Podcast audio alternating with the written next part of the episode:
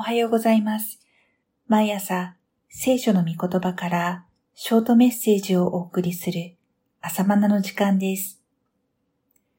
今日の御言葉は、エゼキエル書第4章17節です。それは、パンと水が乏しくなるからだ。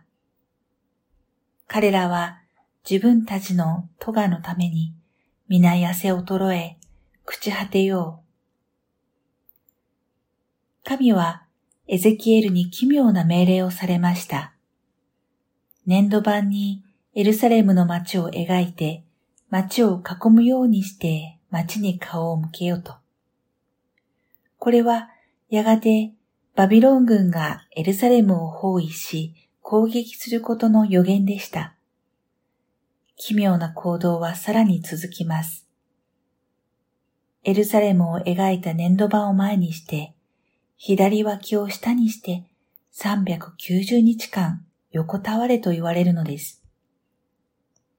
それが終わったら逆に右脇を下にして40日間。横になりながら雑穀入りのパンを1日1回だけ食べて過ごせ。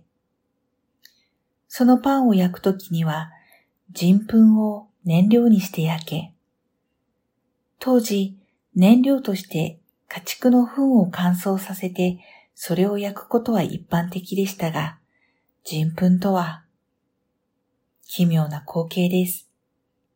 エゼキエルの行動は人々にはキーに感じられたことでしょう。しかし、そうでもしなければ人々に危機的な状況を理解させることは難しかったのです。言葉で語っても伝わらないのであれば、生活とか生き様を通して神は語られるのです。それは今の時代でも同じです。私たちクリスチャンは神の御言葉を自分の言葉で伝えますが、自分の生活で伝えることも大切な伝え方です。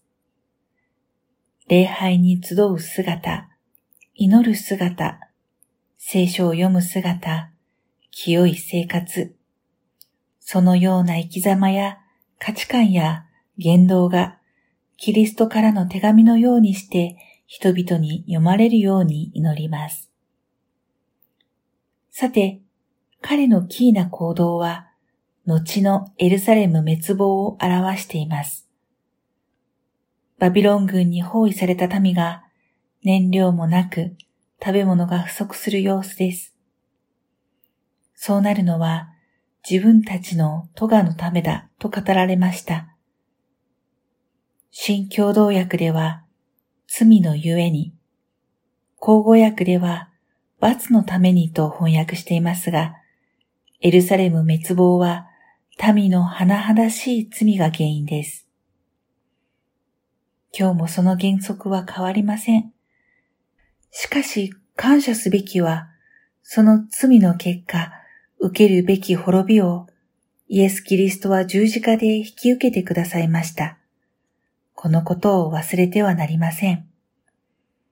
これからエゼキエル書を読み進めると、ますます罪に対する神の見怒りと裁きと滅びが予言されていきますが、だからこそイエス・キリストの十字架の恵みの大きさも明確になります。